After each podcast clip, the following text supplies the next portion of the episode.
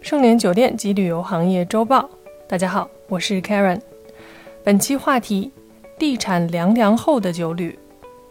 恒大、碧桂园这些名字一定对很多人来说并不陌生。这些曾是老百姓口中的高房价始作俑者和财富收割机。而昔日的百强企业、地产中的头部品牌，最近也因为风向的变化变得愈加艰难。去年十二月三日，恒大称一笔二点六亿美元担保义务可能无法履行担保责任，这引发了全球金融业的热议。根据路透社报道，截至目前，恒大尚未有积极与境外债权人沟通及努力化解风险的实质行动，持续无视境外债权人的合法权益。债权人已经聘请了律师事务所，准备采取一切必要行动，捍卫其合法权利。而最近，碧桂园也登上了国际各大头条，变成了恒大 Number Two。作为少有的民营头部地产企业，碧桂园一直被认为资产负债率相比同类房企来说相对健康。但最近对其评级的下降以及市场信心的不足，加上一月十三日市场上传出碧桂园寻求三亿美元潜在可转债融资失败的消息，让碧桂园的港股一天内直接跌了百分之八点一，到达五年最低水平。九旅是房企一定生的孩子。基本所有的地产都有自己的酒旅板块，部分持有，部分轻资产运营。酒旅人基本都明白，中国的酒店开发依托卖地产是个独具特色的现象。在一些成熟市场，盖酒店通常是为了拿来运营，盖好了寻求长期稳定的运营收入。虽然不比虚拟货币那样一飞冲天，但是传统行业稳定健康是另一种选择。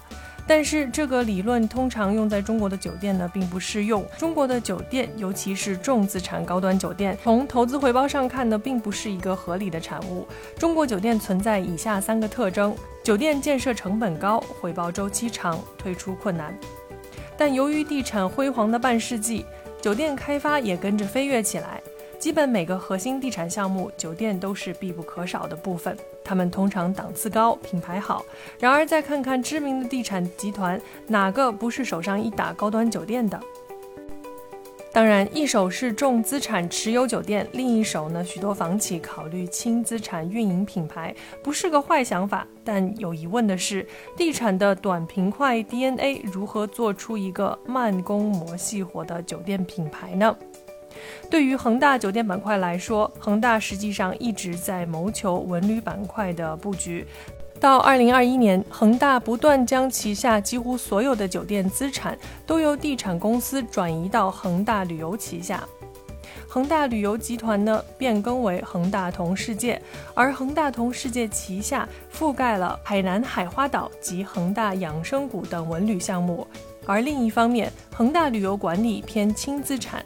恒大将恒大同世界及恒大旅游管理装入恒同投资，一系列的股权转移体现了恒大旅游拆分新板块上市的野心。这样的轻重资产的分离呢，在房企中并不少见。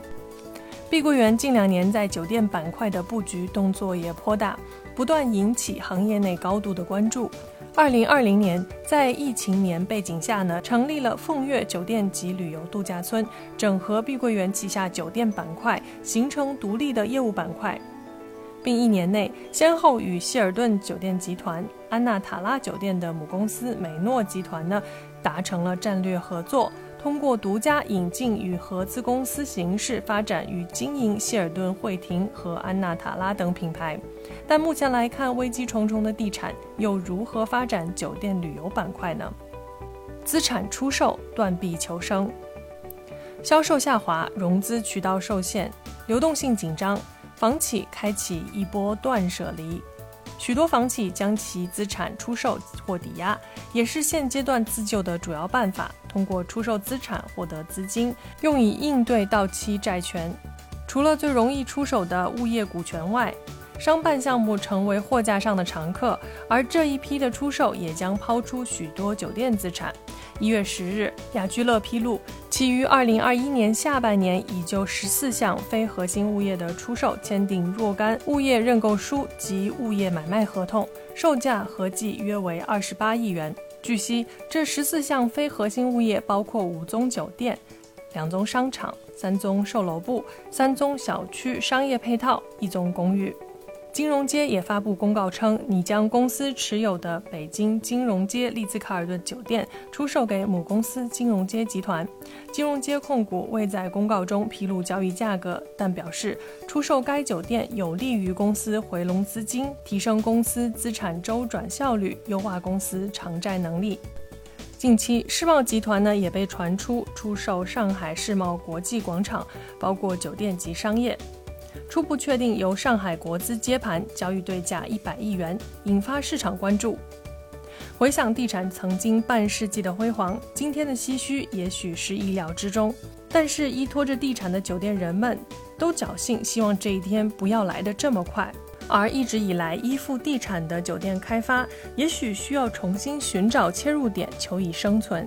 反之，转型轻资产运营品牌的房企，没了卖房资金回流的保障。依然以旧办法对待新市场格局，最后终将会被市场的浪潮所淹没。本文部分内容来自焦点财经、路透社、BBC 中文网、网易新闻。感谢收听本期内容。如果喜欢节目，请别忘了为主播分享一下。我是 Karen，我们下周见。